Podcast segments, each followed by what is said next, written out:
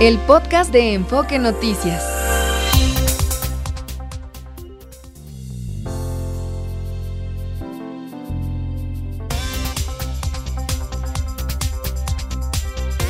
NRM Comunicaciones presenta Enfoque Noticias con Mario González.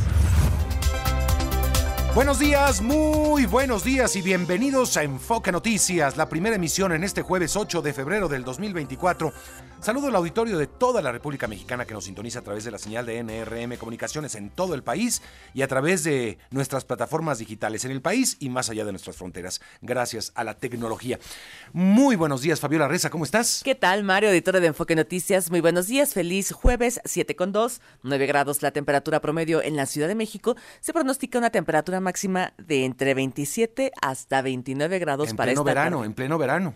Pues sí, como si fuera No, verano. Es así que sí, estamos en verano, pues prácticamente. Aunque técnicamente es, o sea, es invierno, Es invierno todavía. Es la invierno. primavera y tenemos temperaturas veraniegas. exactamente como si fuera esto junio, Mario. Sí, no, está tremendo. Al igual que el tráfico, este, en muchas partes del país. ¿eh? Ayer conversaba con un amigo que venía ese mismo día de Guadalajara y me decía, no, sabes, Eh, le decía yo, oye, ¿viste el tráfico aquí? ¿Cómo llegaste al aeropuerto aquí tan rápido? Me decía, no, hice, bueno, tanto una hora, un poco más, este, que estaba tremendo el tráfico ayer en toda la Ciudad de México. Y me decía, pero no sabes, el de Guadalajara está peor. Le digo, ay, bueno, y en Monterrey, y en Guadalajara, y en todas las ciudades, eh, pues está viviendo muchísimo tráfico. Parece, pareciera algo así como los últimos días de diciembre en muchos sentidos, ¿no? Pero bueno, aquí nos tocó vivir, como diría la finada. y Hay que tener Cristina paciencia. Pacheco. Sí, hay que tener paciencia y hay que tener buena actitud este, cuando se puede. A veces ya no se puede porque sí es demasiada la tensión en, en horas y horas en un, automo- en un automóvil. ¿Cuánto nos pasamos los mexicanos en el transporte público, en, en, este, en el automóvil? Es mu- mucho tiempo, mucho tiempo ahí. Pero bueno, es el fenómeno de las grandes ciudades, la concentración que se ha generado. Ya no queda tiempo para descansar o para convivir con la familia. Bueno, pero ya viene el fin de semana, Eso sí, Fabiola. ya viene sí. el, fin- el fin de semana de este, de este febrero. Y va a haber Este, muchos eventos el fin de semana por el Año Nuevo Chino, Mario. Sí, sí, sí, sí. Este, eh, ya están preparando todos los, la comunidad china, que es muy grande en nuestro país. Ayer me, me encontré también a un eh, periodista chino de eh, pues las agencias de noticias chinas que, que hay en México, dependientes del el gobierno de China, y decía, pues sí, ya está todo.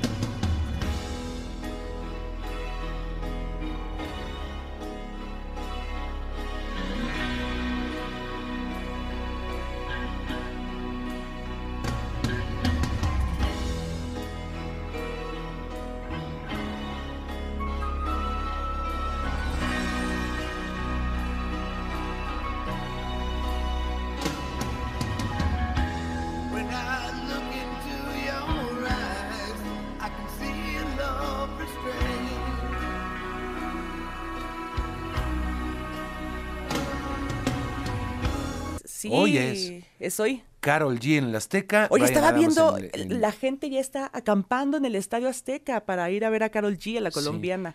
Con una cosa muy rara, digo, este, obviamente, pues jala mucha gente Carol G, pero con el Estadio Azteca, pues ya nos explicará Javier Trejo Garay qué pasó, porque iba a ser suspendido, porque iban a remodelar, siempre no, el americano juega, pero Carol G sí va y juega. Este, bueno, muy raro. Y además es la Semana del Arte en la Ciudad de México. La Semana del Arte, viene el Super Bowl.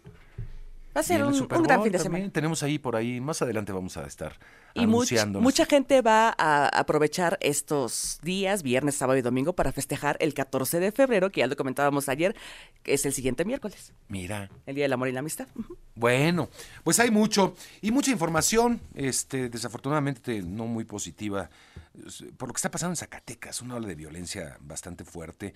Ayer se estaba registrando en hechos distintos, en hechos por separado, dos asesinatos, dos asesinatos.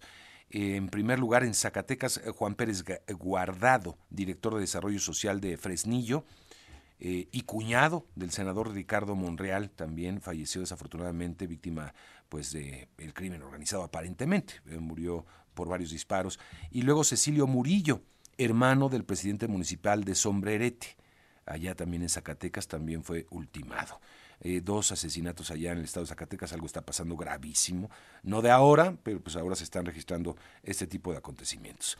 En Guerrero, hombres armados asesinaron al exfiscal estatal de recuperación de vehículos, Julio César Cruz Apac, y a un exagente del Ministerio Público Federal. El hecho ocurrió en el municipio de Iguala, esto en, en- Guerrero, donde pues todos los días estamos registrando este tipo de acciones desafortunadamente. Y en Michoacán fue detenido un presunto integrante de los Viagra, que supuestamente participó en el ataque armado en el que murió el ex líder de los autodefensas, Hipólito Mora. Y por otra parte, también le comento, fue sentenciado a 22 años de prisión el exdiputado federal por Morena, Benjamín Saúl Huerta, lo recordará, por el delito de violación en agravio de un menor de edad. Esto que fue detenido en fragrancia prácticamente. Se trata de una segunda ya, una segunda sentencia en su contra por ataques sexuales. En otras cosas, México y Estados Unidos y Canadá acordaron mejorar la regulación y normas para combatir el tráfico de armas y drogas sintéticas, en particular el fentanilo, en el marco de un comité trilateral realizado en Palacio Nacional. Determinaron también mejorar y homologar las legislaciones en materia, en esta materia, así como trabajar con la iniciativa privada para evitar que sea utilizada para actividades ilícitas. Es la voz de la secretaria de Seguridad y Protección Ciudadana de México, Rosa Isela Rodríguez. Hubo, les digo, diferentes acuerdos. Uno de ellos, pues, es compartir más información respecto de cuáles son las redes eh, que están alrededor del tema de los traficantes de drogas y traficantes de armas. Otra es eh, igualar o mejorar la regulación existente eh, de los tres países y proponer nuevas normas, así como estar muy pendientes de las em, lecciones aprendidas de otros países. Bueno, ya cada vez que oigo a Rosicela Rodríguez como que me da tranquilidad, como que es es que es buena onda, ¿no? O sea, como dice el presidente, digo, utilizo las frases del presidente. Él lo hace con otros fines, así con fines así como de, no sé, de, de señalar y de lo que cuando dice los este, los progres buena ondita, que no le caen bien, ¿no? Porque son en realidad conservadores. Bueno, eso es lo que dice el presidente. Pero Rosicela Rodríguez sí se oye buena onda, se oye así como tranquila, como una maestra que te tranquiliza, que te dice, bueno, reprobaste matemáticas, pero puedes tener otra oportunidad en el próximo semestre, no te preocupes. Buena onda, se oye buena onda en un país en llamas, ¿no? Y eso es padre, porque pues, el país está incendiado, hay asesinatos acá, asesinatos allá, este, ya vimos lo del Zacatecas, ya vimos lo de Guerrero, y tienes una, una secretaria de seguridad que te dice, no, tranquilos, la cosa está bien. Hay un vamos- meme, vamos hay un bien". meme que queda en esta situación, Mario de todo. Enfoque Noticias, y creo que todos lo han visto. Es un perrito que está en una habitación en llamas. Sí, bueno. Y el perrito está muy tranquilo y dice, this is fine, esto está bien. Eh, sí, más o menos, ¿no? Es Pero ese, su voz ah, me da esta tranquilidad. La situación del país, así es. Yo creo que el presidente lo hizo precisamente por eso. Pone una secretaria de seguridad para decir las cosas están bien, no pasa nada. Sí, hay problemas, pero no pasa nada. No diría que se oye buena ondita, pero buena onda, buena onda secas. Bueno, sobre este encuentro y el del martes, la Embajada de Estados Unidos señaló que su país agradeció al presidente Andrés Manuel López Obrador su disposición al diálogo constructivo y franco para atender temas vitales de interés mutuo. Quebec, Canadá, será la sede de la próxima cumbre de líderes de América del Norte programada para abril próximo, a la que se tiene previsto asistan los presidentes de México Andrés Manuel López Obrador, Joe Biden de Estados Unidos y el primer ministro de Canadá Justin Trudeau. La mesa directiva de la Cámara de Diputados turnó a comisiones las 20 iniciativas enviadas por el presidente López Obrador. Morena planteó la realización de cinco foros nacionales, 32 estatales y 300 asambleas para su análisis, mientras que el coordinador del PRI, Rubén Moreira, acusó fallas de primaria en tres de las propuestas. Escuchemos. Primero tienen que subsanar los errores que tienen. Resulta que las dos reformas constitucionales no les pusieron impacto presupuestal. Pusieron un impacto, dos oficios que tienen errores. Se refieren a artículos que no existen o artícu- transcriben artículos, pues será de otra ley, porque lo que pusieron ahí no viene. Pues primero tienen que subsanar eso. Segundo, nosotros estaríamos de acuerdo con el sistema pensionario, pero hay que decirle a la gente que no es lo que se dijo en la presentación de las iniciativas. Estamos de acuerdo en el aspecto salarial, pero no es lo que se dijo en la presentación de las iniciativas. Se aplazó para el próximo 12 de marzo la audiencia intermedia de los 13 detenidos por el atentado contra el periodista Ciro Gómez Leiva, luego de que cinco implicados solicitaron llevar un proceso abreviado. Se dictó auto de formal prisión contra los ocho militares reaprendidos por el caso Ayotzinapa por su presunta responsabilidad en el delito de delincuencia organizada. El Tribunal Electoral desechó la denuncia del PRD por el presunto desvío de recursos de la agencia Notimex, denunciada por su exdirectora, hacia la campaña de Claudia Sheinbaum, al considerar que no se presentaron pruebas suficientes. Xochitl Galvez concluyó su gira por Estados Unidos. En el último día afirmó que es necesaria la presencia de observadores en los comicios del 2 de junio, porque hay pruebas de que el gobierno federal prepara un fraude electoral. Nosotros sí estamos planteando el que haya una observación electoral antes, que sería ahora, durante el proceso electoral y después. ¿Qué pruebas tengo? Hay que mirar lo que hace el presidente desde la mañanera hacia mi persona, los ataques sistemáticos que recibo por parte del gobierno federal. Este gobierno está dispuesto a utilizar todo el poder del Estado para evitar que la oposición obtenga triunfos. Usan el dinero público de los programas sociales, el Partido del Trabajo declaró oficialmente a Claudia Sheinbaum como su candidata presidencial en la coalición que tiene con Morena y Partido Verde. La morenista llamó a luchar por la democracia y un México de libertades. A seguir luchando con ustedes, a seguir construyendo el mejor México posible.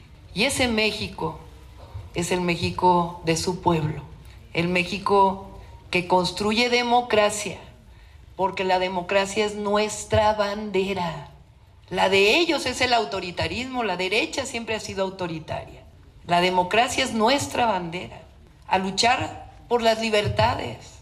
Nosotros siempre hemos luchado por las libertades, pero las verdaderas libertades, no la libertad del mercado, no la libertad para poder comprar lo que quieras con salarios de hambre.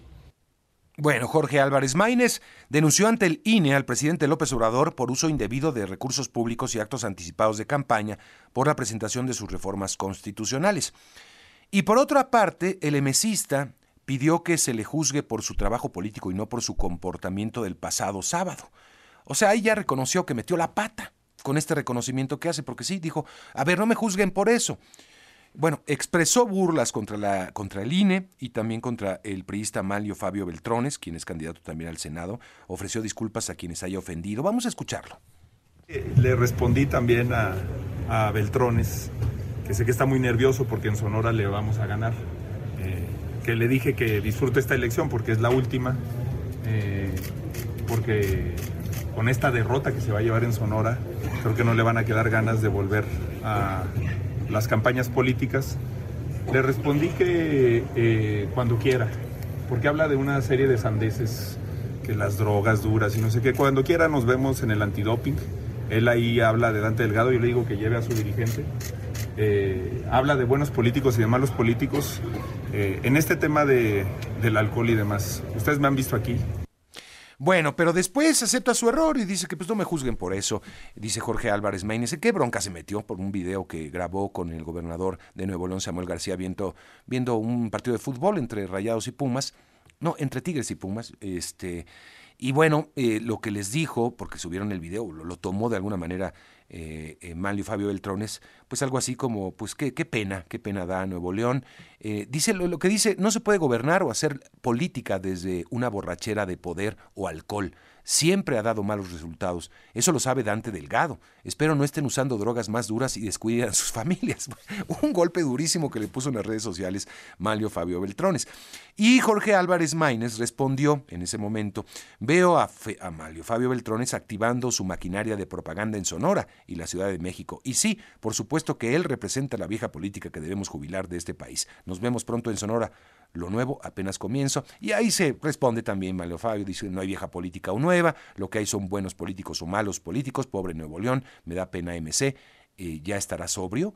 Bueno, y ahí pues, este, pues otros intercambios hasta que Jorge Álvarez Maínez ofrece una disculpa, lo cual pues ya, este, pues más o menos se pone de pechito, ¿no? Para, para, para el reconocimiento de que fue un error político el haber publicado esos videos.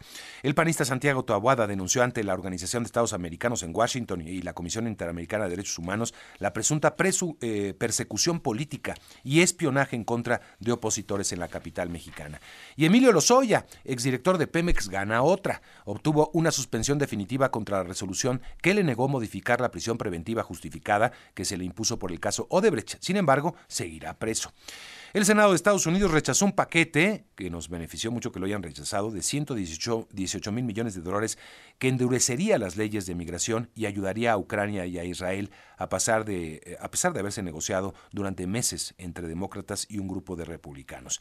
El primer ministro de Israel, Benjamín Netanyahu, ordenó al ejército preparar una ofensiva sobre la ciudad de Rafah, en la franja de Gaza, y aseguró que la victoria sobre Hamas es cuestión de meses. En Argentina, el Partido de la Libertad Avanza del presidente Milei presentó un proyecto para derogar la ley del aborto, aprobada en 2020, a fin de que la interrupción del embarazo sea un delito penal, tanto para la mujer que lo practica como para quienes participen en la intervención. Y la Corte Constitucional del Ecuador despenalizó la eutanasia en el país luego de estudiar una demanda de una paciente enferma de esclerosis lateral amiotrófica. Parte de la información más importante. Vamos con un avance de las finanzas. Martín Carmona, ¿cómo estás?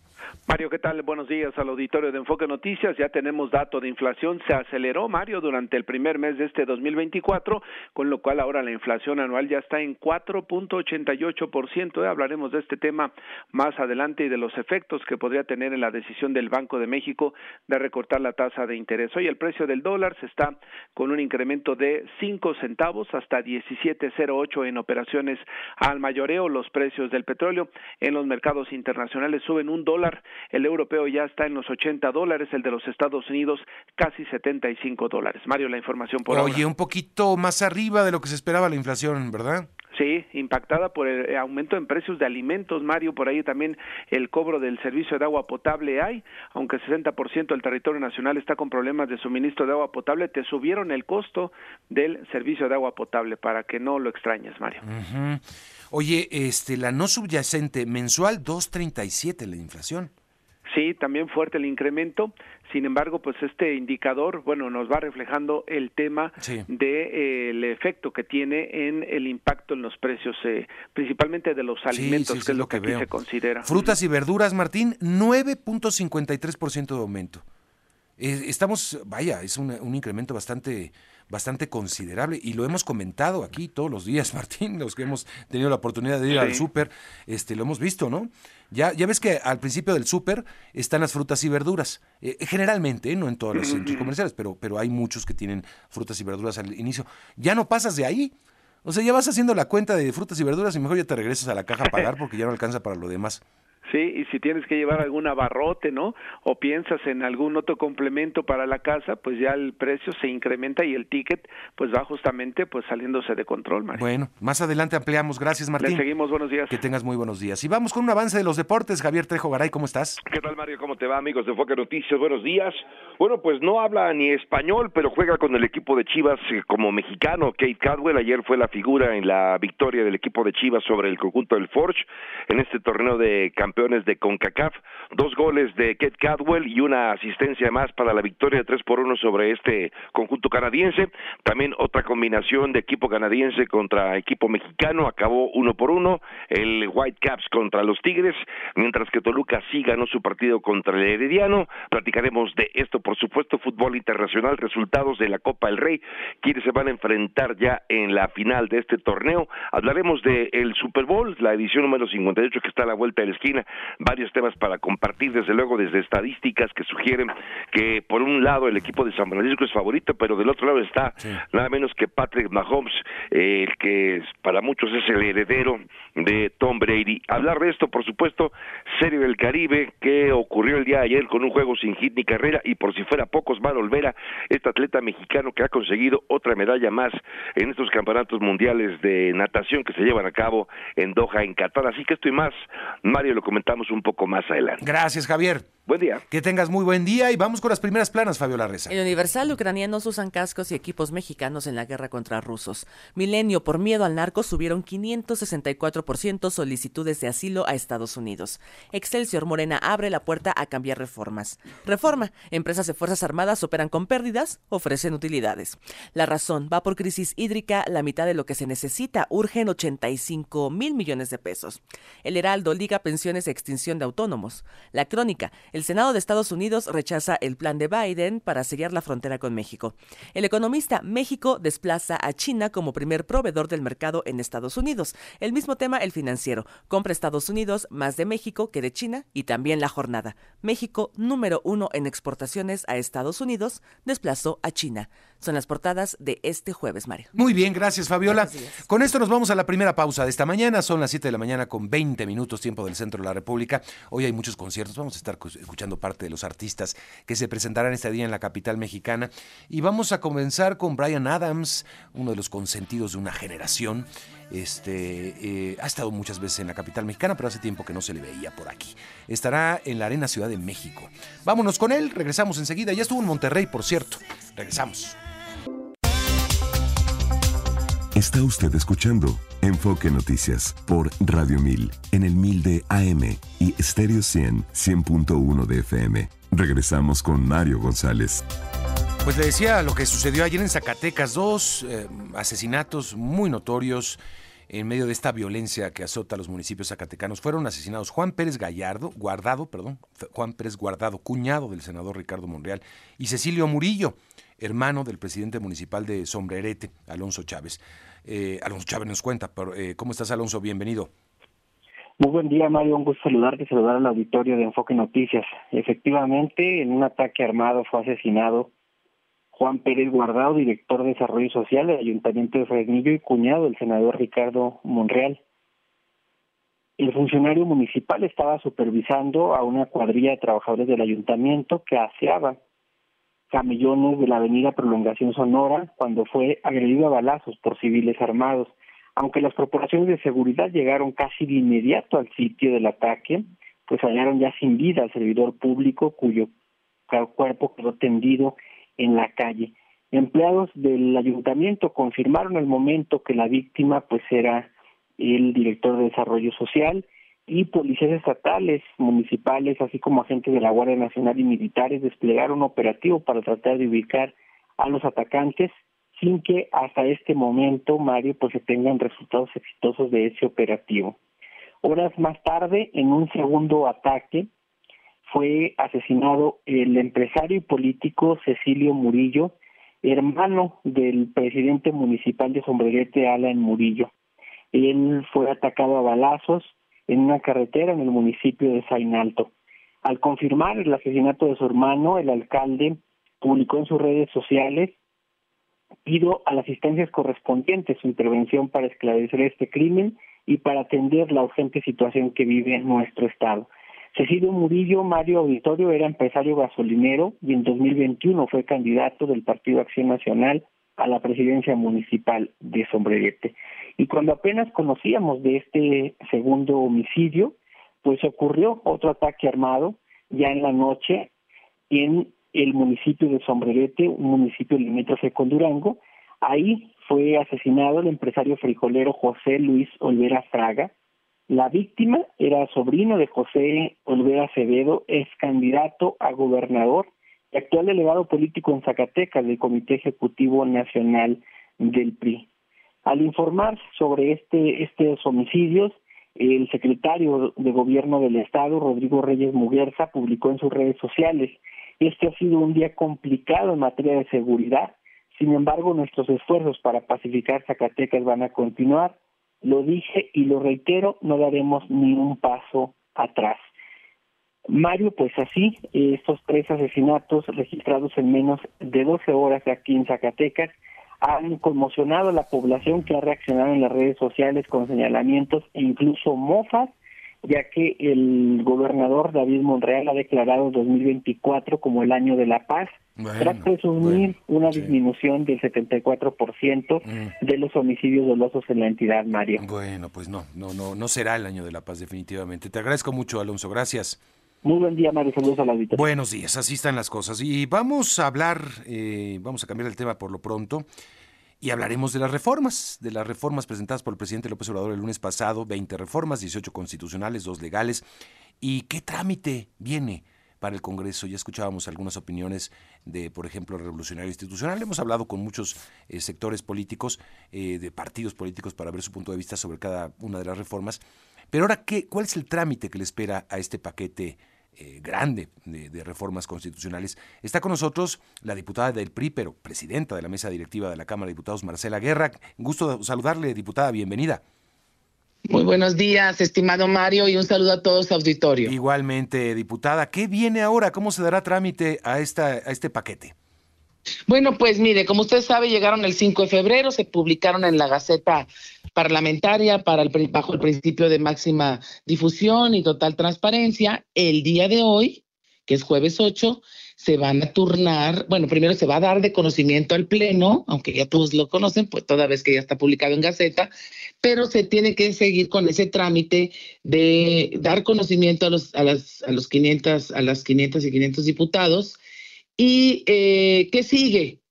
Pues eh, sigue que la Comisión de Puntos Constitucionales deberá de- determinar la ruta para el análisis y discusión de las mismas, porque el día de hoy vamos a dar turno a esas a todas esas 20 iniciativas que mandó el presidente. Se- y se- darles turno, sí, perdón, y darles turno es ejercer pues la facultad de la presidencia, van a ir en su mayoría a la Comisión de Puntos Constitucionales, Mario. ¿Y se van en paquete o, o- o se dividen una por una? ¿Se analiza? ¿Cómo, es la discusión de un paquete tan, tan ambicioso y tan grande? No, es muy claro, eh, está muy claro, está en la ley orgánica del Congreso, está en el reglamento, se, se dan de conocimiento en el Pleno e inmediatamente se turnan a las respectivas comisiones. No es un paquete, es- es- es- están individualizadas, es decir, individualizadas.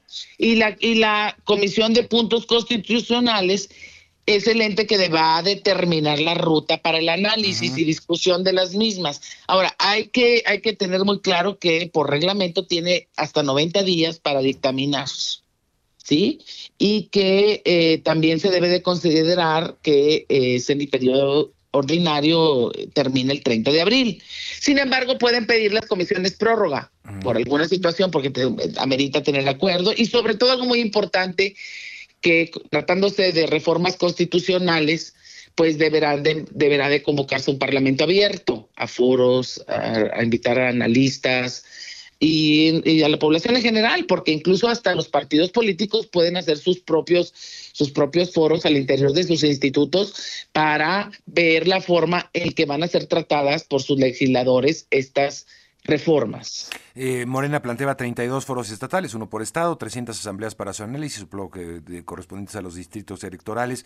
Este, eh, vaya, y, de eso por cada una de las de las reformas, ¿no? O sea, te- como ya me lo dice eh, diputada, tendría que ser- verse por separado. Bueno, esta es una agenda, ya está muy claro, es una agenda que trae una intención, evidentemente, pero aquí lo que importa es que primeramente van a ser turnadas a la Comisión de Puntos Constitucionales, donde van a ser analizadas y cada instituto político, en el caso del PRI, del PAN, de Morena, como alianza, en fin, pues harán los foros respectivos que creen convenientes o no hacerlos también. Ahora, sí es importante decir que la opinión de, de las comisiones, eh, vamos a decir, en, eh, que no son puntos constitucionales, no es vinculante. Esas comisiones que emiten opinión tienen hasta 30 días para hacerlo. Y, le- y algo también muy importante es que las 18 reformas constitucionales plantean modificaciones a 48 artículos de la Sí, sí, sí, sí. Constitución y que es aproximadamente el 35% de la misma. Sí, es Entonces, enorme, es enorme, ¿no? Es, entonces, pues sí, sí se van a tener que combinar a, a Parlamento abierto, a foros, con especialistas, etcétera, ¿no? 90 días dice la ley para la dictaminación y después de la dictaminación ya viene la discusión en pleno. Sí, claro. Eh, Pasan al Pleno y en el Pleno, obviamente que tiene que ser por mayoría calificada, las que son constitucionales, es decir, las dos terceras partes de los legisladores. Y si no pasan, bueno, pues se desechan y si pasan, pasan al Senado de la República para también para su dictaminación. Para su dictaminación, eventual aprobación. Si hay algún cambio, regresa a la Cámara de Origen. O sea, es Así un es. largo, larguísimo camino todavía, Marcela. Es un, es un camino, pues es un camino que así está estipulado por la ley, por el reglamento y que además da garantías a que todas esas, eh, cualquier, esas y cualquier otra, otra iniciativa sí sea discutida en, a, a profundidad. Bien, bueno, pues sí, y todo en pleno proceso electoral, lo cual también pues, nos pone en materia de estar hablando del tema. Eh, Sí, bueno, evidentemente, ya no le digo más, pero bueno, le quiero decir también que es facultad eh, de la presidencia el de el de emitir, el de turnar las iniciativas, pero las iniciativas serán turnadas de acuerdo a los temas de las mismas, no habrá ninguna sorpresa. Bien. Pues Marcela Guerra, le agradezco mucho por conversar con el auditorio. No, al contrario, gracias a usted por darme la oportunidad de expresarme, Mario. Gracias, A sus Marcela Guerra, órdenes. es la presidenta de la mesa directiva de la Cámara de Diputados. A ver, quiero referirme eh, a las 20 iniciativas del presidente López Obrador. Seguimos hablando de ello, seguiremos haciéndolo, es inevitable. Caemos en, en el juego de esa narrativa impuesta por el presidente López Obrador y claro, es el presidente y, y marca la agenda política nacional y, y sabe cómo hacerlo. Porque podríamos decir, ya no vamos a hablar de las reformas, es eh, un invento del presidente, es un foco de atención que quiere él dominar y entonces no lo vamos a hacer. No, es imposible. Hay que hablarlas porque está hablando de una refundación en buena parte del sistema democrático en el que vivimos. Pero ahora no me voy a referir a las iniciativas en sí mismas, no si son viables, si son descabelladas, si marcan un nuevo orden de las cosas, eh, si alcanzan mayoría o no para su aprobación, si son una regresión o no, si es la consolidación de un Estado más presidencialista que nunca, o si son producto de las fobias y venganzas contra otros poderes y contra la división de poderes misma que tanto nos ha costado tener en México. No, ahora no voy a hablar de eso porque ya lo hemos ido hablando, aunque reconozco que nos falta todavía mucho analizar de lo que él plantea el presidente López Obrador en estas iniciativas. Ahora me quiero referir específicamente al hecho mismo de plantear unas iniciativas de ese tamaño, de ese calado, y en el momento en el que estamos, en un proceso electoral. Porque estamos en intercampaña, pero dentro de un proceso electoral. Y eso, en mi opinión, es lo más preocupante. ¿Por qué? ¿A poco un presidente en sus últimos meses de gestión debe ponerse, eh, ponerse a descansar, ver cómo suceden las cosas desde su ventana en Palacio Nacional, ver cómo el poder se va pulverizando, yendo a otros lados, dedicarse a inaugurar obras, como también lo, han- lo ha hecho el presidente, por cierto? No, no creo, no creo que debe ser eh, el dejar de gobernar. Pero ha sido una constante que en los últimos meses de cada sexenio, si lo recordamos, se ha escrito mucho al respecto, por cierto, los presidentes dan un paso atrás para no concentrar el protagonismo que deben tener los y las candidatas. Por ejemplo, en el priismo, la famosa cargada, cuando los candidatos eran destapados y todos acudían a rendirle pleitesías al, al nominado, al tapado, había una especie de pérdida de poder del hasta entonces presidente todopoderoso. Se iba desgastando ya. A partir de ese momento, el poder empezaba a pasar de manos. Aquí estamos ante algo distinto. También ya lo hemos hablado en- eh, por encima. Un presidente que decide acapara- acaparar el reflector por sobre encima de los candidatos y candidatas, incluida su candidata, y decide establecer líneas de acción para los años venideros sin soltar las cuerdas, las riendas del poder político. El resultado, la candidata, ya lo vimos, asume el camino planteado por el presidente, con poco ánimo, pero lo hace. Pero además, y lo más grave de todo, el presidente decide abiertamente, expresamente, como lo reconoció el martes en su conferencia matutina, intervenir en el proceso electoral. Así de simple. Y eso sí jamás lo habíamos visto, de esa manera al menos. A ver, todos los presidentes de los últimos años han intervenido, desafortunadamente, en los procesos electorales. Lo hizo Fox contra el mismo López Obrador, haciendo mucho daño a la democracia y al país. Lo hizo Peña Nieto en favor de López Obrador en contra del candidato panista Ricardo Anaya. No olvidemos, fue un proceso judicial abierto contra el candidato que quizás tenía sustancia judicial, pero en la forma y el momento en que se dio, pues hablaba obviamente de una intervención. Por medio, evidentemente, de una fiscalía, no del presidente abiertamente, de una procuraduría. Sí, todos han intervenido de una forma u otra, pero ninguno, ninguno como el presidente López Obrador, que incluso lo dice abiertamente. Sí, dice que hay mucho en juego, sí dice que es la lucha entre dos visiones del país, una que él representa y la conservadora. Todo sí, pero es intervenir en un proceso en el que no debería estar el presidente López Obrador. Y lo peor es que lo hace abiertamente, manifiestamente. Y no creo, lo peor es que el INE llame la atención o ni siquiera sanciona al presidente por su intervención abierta. Y esto considerando que este presidente, el presidente López Obrador, ha sido el más señalado por la autoridad electoral por intervenir en el proceso electoral. Con datos duros, ¿eh? No con dichos. Pero además, Eso nos lleva a plantearnos muchas preguntas, creo que importantes. ¿El presidente realmente piensa en el retiro político después de su gestión?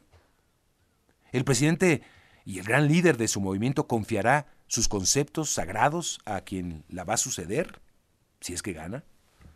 ¿O va a estar ahí? ¿Estará presente en los años venideros encaminando al pueblo, encarnándolo? Porque él dice que no es él, sino es el pueblo, por sus venas no corre sangre, sino corre el pueblo. Su liderazgo puede colgarse en la sala de su rancho, allá en Palenque, sobre todo si conocemos las características del liderazgo del presidente López Obrador. Y otra pregunta, creo que pertinente. Si hay una derrota electoral posible, poco probable, pero posible, en la, de la llamada cuarta transformación en las elecciones venideras de su candidata, al ser una campaña abierta del presidente, es una derrota de él. ¿La va a reconocer? ¿Va a reconocer una derrota electoral? Yo me lo pregunto. Yo dudo, incluso, lo que hizo el presidente el lunes pasado de lanzar un paquete de reformas ambiciosas al Congreso es mucho más que eso. Es el mensaje de continuidad y de permanencia hacia algo que tal vez conocían nuestros abuelos muy al inicio de nuestra democracia. ¿Por qué no? El presidente con esto ha dicho que no se va. Ahí está, ahí estará. No como presidente, como algo quizás superior a eso. Y eso ya es entrar en un terreno muy, muy riesgoso para este país. Vámonos a la pausa. Son las 7 de la mañana, 42 minutos. Volvemos.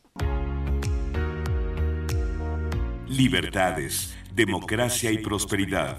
Con Alejandro Poiré, profesor de Gobierno y Transformación Pública del Tecnológico de Monterrey. Alejandro, qué gusto saludarte en esta mañana de jueves. Igualmente, querido Mario, pues escuchándote con mucho interés porque justo tu reflexión respecto a las implicaciones políticas democráticas de este conjunto de iniciativas de reforma constitucional del presidente me parecen sumamente importantes. Eh, te estoy escuchando un poquito cortado. Sí, yo a ti también, bien, yo a ti también, te, te- te- sí te oímos, Ah, sí te oímos, pero de repente como que se entrecorta un poquito. Pero continuemos, Bueno, si hay algún problema te, te digo y, y- y tratamos de retomar la llamada. Fantástico. En fin, tu punto es muy importante y es, está trastocándose, está poniéndose en riesgo la vida democrática en la medida en la que hay un proyecto que pretende permanecer. Y yo complementaría tu punto con dos consideraciones, Mario. Una es que desde el punto de vista táctico de la campaña, pues sí es cierto que todo el mundo va a estar hablando de estas reformas. Sí es cierto que ya se está planteando hasta la movilización de los congresos eh, y las, eh, las estructuras partidarias alrededor de las reformas, esto de los parlamentos abiertos, las asambleas en los distritos, etcétera. Eh, pero también es cierto que de lo que se va a estar hablando, Mario, no es de la sustancia de las reformas, no es de si el, el propósito es subir el salario, mejorar las pensiones, es más bien del hecho que el gobierno saliente está queriendo imponer su agenda Así es. al gobierno entrante. Y esa parte tiene una implicación democrática, pero tiene una implicación política interna para el propio partido eh, en el gobierno crucial. Y que no se nos olvide, Mario, que uno de los dilemas que costaron estabilidad política, mucha represión y mucha eh, inestabilidad a nuestro país en el siglo pasado fue precisamente el intento de un grupo por permanecer más allá de lo que le correspondía genuinamente o en un modelo semi-autoritario o autoritario en las urnas. Es decir, lo que está en juego no es solamente esta idea de imponer una agenda y que se siga hablando del gobierno y de la cuarta transformación, etcétera.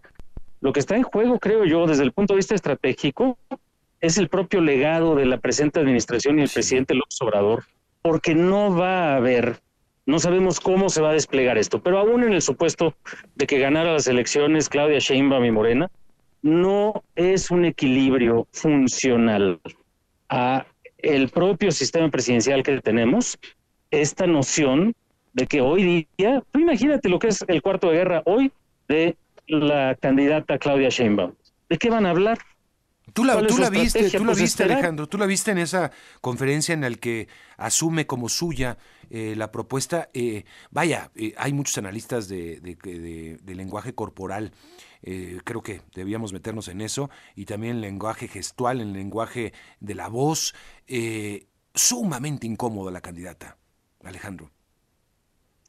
Y ese es el punto. Habrá quien diga, haga el argumento de decir, bueno, lo que tiene que hacer es jugar a la defensiva, no preocuparse de más, esperar, va a ganar, etcétera.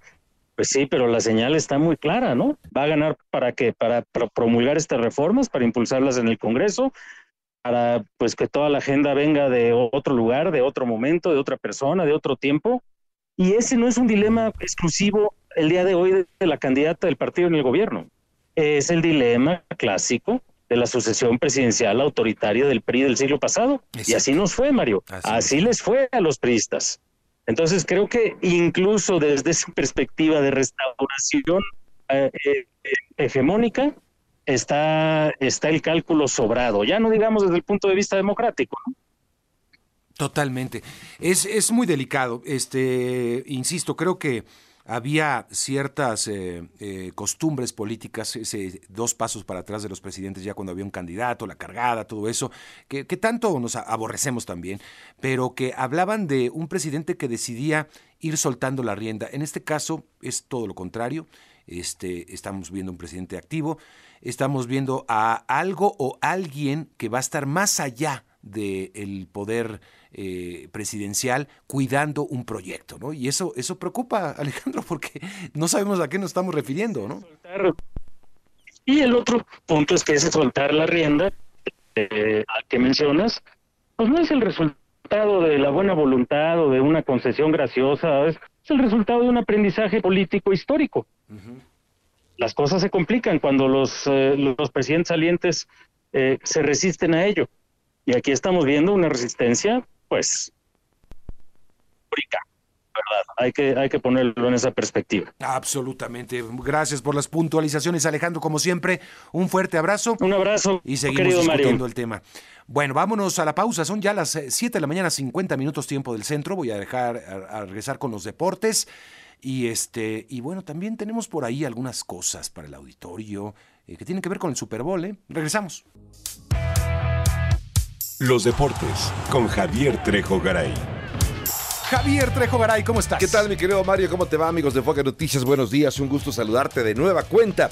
Bueno, eh, más temprano hacemos un breve repaso de lo que dejó esta jornada para el fútbol mexicano en la Copa eh, Champions Cup, Conca Champions Cup, que es como se le llama ahora eh, a este torneo del área de CONCACAF y que reúne a los equipos campeones del área, ¿no? Ya son más, ¿verdad? Ya son más países. Este, me parece interesante, fíjate, porque tuvimos estas sorpresas Sí, con, claro. el, con el equipo nicaragüense que le pega a la América. Sí. Digo, no dudo que la América se venga ya en, la- en el estadio. Sí, claro, en debería, La ¿no? ciudad deportiva cuando regresen, pero.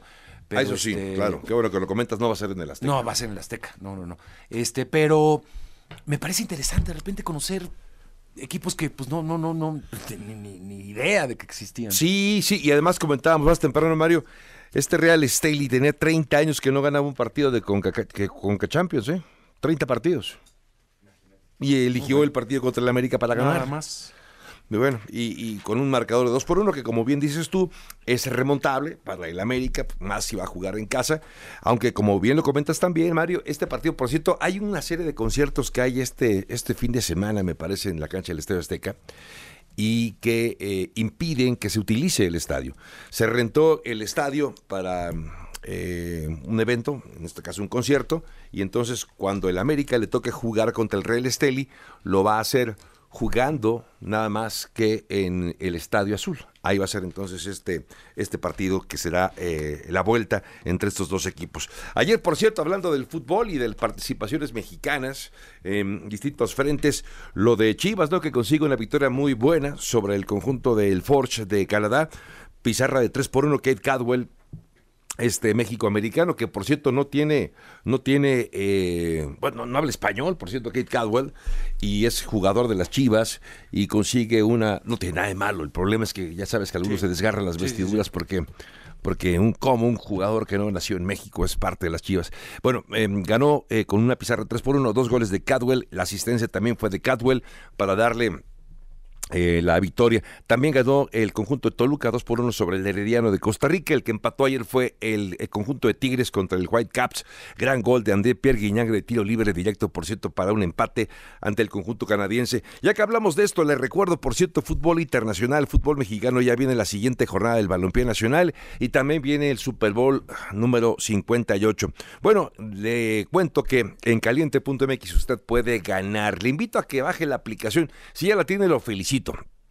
Una magnífica decisión tener ya la aplicación de caliente.mx y por bajarla recuerde que usted recibe mil pesos. Si no lo tiene, bájela, descárguela y recibe mil pesos para esa primera apuesta. Y ahí en la aplicación de caliente.mx usted puede seguir en línea los resultados de los partidos que más le interesen. Caliente.mx, más acción, más diversión. Bueno, Déjame que te cuente a propósito del fútbol eh, americano algunas notas interesantes. eh, eh, por ejemplo, el caso de Travis Kelsey, que suma ya ocho juegos de postemporada con 100 o más yardas en su carrera profesional. Está empatado con Jerry Rice como líderes de esta categoría en la historia. Pero también un dato interesante a propósito de estas estadísticas es que, permíteme que me refiera otra vez a Travis Kelsey, que cuando está.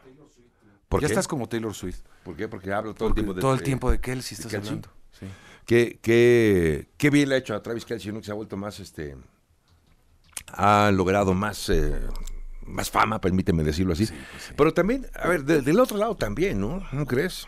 Digo, no es que no es que Taylor Swift necesitara, No, no creo que necesite mucho. que- pero, pero se ha hablado mucho más de ella, obviamente, ya. en estos, en estos días, y más ahora que por cierto este fin de semana tiene su, su evento en Tokio y se prevé que va a llegar el día domingo a las 7 de la mañana, así que Ah, le da tiempo. sin desayunar, problema. unos hot cakes y vámonos. Sin problema, sin Bueno. problema. Va a Oye, llegar, pero va a llegar bien. Sí. Ok. Estábamos con Travis Kelsey entonces. Sí, que Travis Kelsey, eh, esta es una buena historia porque, a ver, se ha convertido no solo más allá del- de lo mediático que ha sido su relación sentimental, es un jugador que va a ser- puede hacer la diferencia. Cuando pensamos en jugadores clave, tenemos que pensar en Travis Kelsey. Por ejemplo, en la final de la conferencia americana le lanzaron 11 pases, los mismos 11 que hizo co- completos y que además logró, por cierto, dos recepciones bueno. de ellas para touchdown. Bastante confiable el hombre. Muy confiable. Obviamente está Mahomes. Del otro lado, una defensiva que ha mejorado muchísimo. Viene, ojo, de parar en partidos consecutivos a ofensivas como la de Buffalo con Josh Allen y ofensivas como la de los Cuervos de Baltimore encabezada por Lamar Jackson. Así que una defensiva, como lo comentamos, quizá la mejor defensiva que ha tenido Kansas City en los últimos viajes del Super Bowl. Así que es un buen elemento. Del otro lado, San Francisco, ya destacábamos eh, la defensiva que se presumía que era de las mejores. eh, ha sido exhibida en los últimos partidos. Le han corrido muy bien el balón, tanto el equipo de Green Bay como Detroit le corrieron más de 100 yardas, así que es algo que tendrá que parar eh, el equipo de San Francisco a, a la ofensiva que encabeza Patrick Mahomes. Eso sí, cuenta con una gran ofensiva. Hemos hablado mucho del el señor eh, Brock Purdy, este Mr. Irrelevant, en una historia que puede ser de película incluso. ¿eh? Sí, totalmente, totalmente creo. No dudo que algún día se llegue a escribir alguna película de estas, como la de Kurt Warner, ¿no? Que alguna vez, eh, brevemente, Kurt Warner, recordemos que no tenía trabajo, era coreback, nadie lo tomó en, en el draft,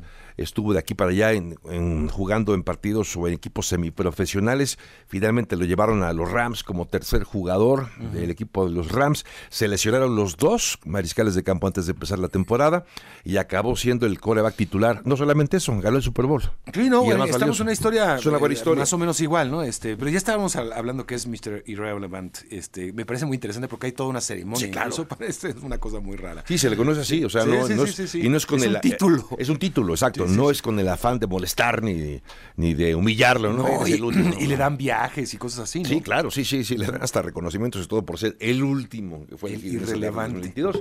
Eh, y ot- otra historia muy interesante, mientras que Patrick Mahomes es el segundo mariscal de campo mejor pagado detrás de Joe Burrow, ¿sabes qué, en qué, qué ranking ocupa Patrick Mahomes en eh, el eh, ranking de quarterbacks pagados en la NFL? El número 83. Son 32 equipos. ¿Cómo te explicas que hay 82 mariscales de campo eh, mejor pagados antes que él? Bueno, porque recordemos que los equipos tienen de dos y hasta tres corebacks. Eh, Son suplentes, pero incluso suplentes de otros equipos ganan más Que que, él, este hombre. porque Bueno, así está su salario como, como novato. Ya Bien. por último, comentarte, Mario, mañana será un día clave para conocer qué va a pasar con Christian Horner. ¿Se queda o se va el director del equipo Red Bull? Eh, lo que es increíble es que una publicación alemana refiere que va a ser una, una especie de encuesta al interior de Red Bull para determinar el comportamiento de Christian Horner. Si la encuesta le es favorable, se va, va a permanecer en el cargo y si la encuesta al interior de la compañía le, le sale desfavorable, pues se va a ir, se va a ir entonces Christian Horner. Quieren acabar con esto rápido, Mario, porque la próxima semana, el 15 de eh, febrero, el jueves próximo, se va a presentar el nuevo auto con el cual va a competir Red Bull en la temporada 2024 y quieren, digamos que terminar esta situación antes de ese momento. Muy bien. Bueno, Javier, más adelante seguimos porque tenemos también, este, vamos a dar eh, un rato más a algo para los radioescuchas que tiene que ver con el Super Bowl. Sí, claro. Eh, después de una preguntita, una dinámica. Sí, me ahí, parece bien. ¿No? Me gusta la idea. ¿Te parece bien? Bueno. Venga. Vámonos a la pausa, regresamos, regresemos con eso y también vamos a hablar de un tema eh, que tiene que ver con los nuevos lanzamientos de Apple y que han llamado mucho la atención. Creo que es de los lanzamientos que más ya han llamado la atención en este inicio de año, eh, de estos gaf- gafas o lentes inteligentes. Vamos a hablar de eso un poquito más adelante. Pausa y resumen. El podcast de Enfoque Noticias.